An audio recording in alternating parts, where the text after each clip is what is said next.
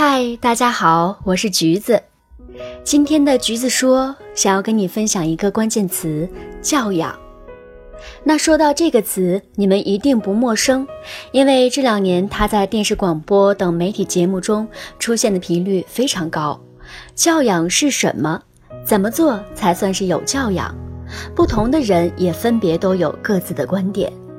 而近期啊，我也在新媒体上看到了这样一篇文章，来自于公众号“富兰克林读书俱乐部”，其中的一个观点我非常认同。所谓教养，就是面对陌生人时也能好好说话。接下来，让我们一起来听一听作者的经历吧。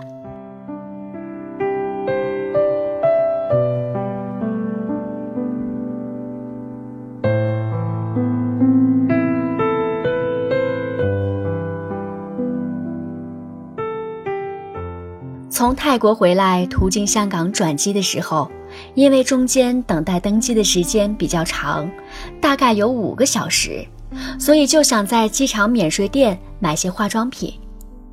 逛了一大圈，找到一个比较大的店铺，刚走进去就听到一位游客在和售货员吵架，准确的说是他在对售货员大吵大嚷。因为争吵的游客也是中国人，所以可以清楚地听到他说的内容。开始以为啊是售货员有什么做的不对，才会惹得顾客如此发怒。细细听来才知道，那位游客要求售货员送他化妆品小样，但他的消费金额没有超过公司规定的三千港币，所以无法赠送。游客是位女士，穿金戴银。说话声音很大，他不能理解为什么去年他买两千港币的东西就有小样送，今年就没有了。他也不理解小样又不要钱，为什么售货员就不能给他几个呢？反正公司的东西又不花他的钱，把到手的生意往外推，不是在犯傻吗？因此啊，他觉得自己被欺骗了，他变得很愤怒。完全不顾个人形象，在店里大吵起来。售货员用蹩脚的中文礼貌地解释，让他好好说话，不要大吵大叫。可是女士说话的声音却越来越大，越来越高，似乎她要让店里的所有人都知道这家免税店的欺诈行为。可是不幸的是。店里大多数购物的都是金发碧眼的外国人，不知道他们中是否有人懂得中文，可以听得懂他大吵的内容。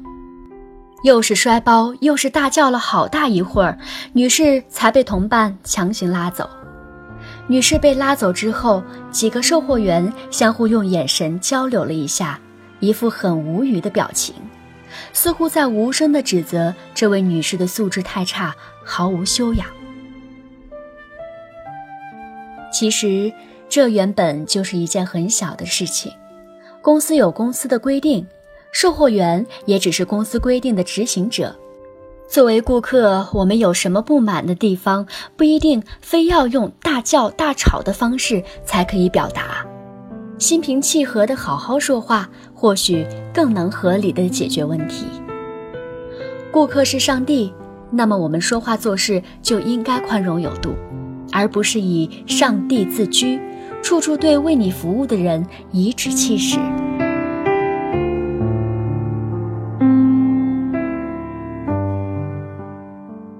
还记得一次在海底捞吃火锅，正吃得津津有味，前方桌子上的一位男士突然暴跳起来，指着男服务员破口大骂，原因只是因为一道菜上慢了，耽误了他们吃饭的时间。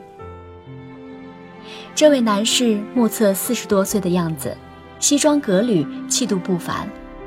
可是，就是这么一个看上去很有教养的人，却因为一点小事儿而大发雷霆，做着很没有教养的事情。男服务员唯唯诺诺地站在那儿，不停地道歉，很多服务员也都赶过来劝和，可是他依旧不依不饶，扬言要投诉他。最后，店长过来训斥了男服务生，并且又给男士免了一道菜的钱，男士方才慢慢收场。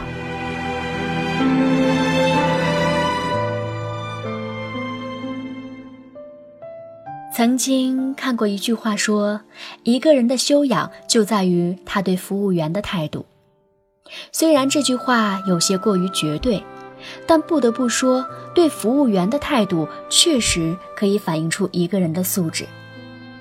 觉得自己花了钱来消费，就摆出一副高高在上的姿态，对服务员大喊大叫、吆三喝四；对服务员稍微有点不满。就仗着自己是上帝而蛮横无理，得理不饶人。也许确实可以让自己显得很有威慑力，但同样也会遭来别人鄙夷的目光，因为在他为一点小事而发怒的时候，他的个人形象也在这一刻轰然倒地。如果一个成年人在遇到问题的时候，首先想到的不是要心平气和的好好说话。而是选择以言语攻击，甚至是人身攻击的行为来表达不满，那么他本身不是思想不成熟，就是缺乏教养。教养和贫富没有关系，身家上亿的人也有没教养的行为，相反，出身贫寒的人也可能待人处事彬彬有礼。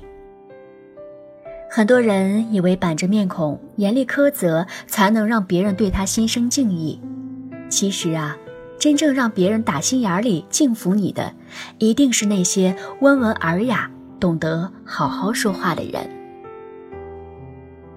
良言一句三冬暖，恶语伤人六月寒。虽然陌生人可能与我们的生活没有太多交集。但面对陌生人时，好好说话却是我们个人修养的体现。而一个真正有教养的人，不仅是对熟人宽容有度、和蔼可亲，也是即使面对一个陌生人也能好好说话的人。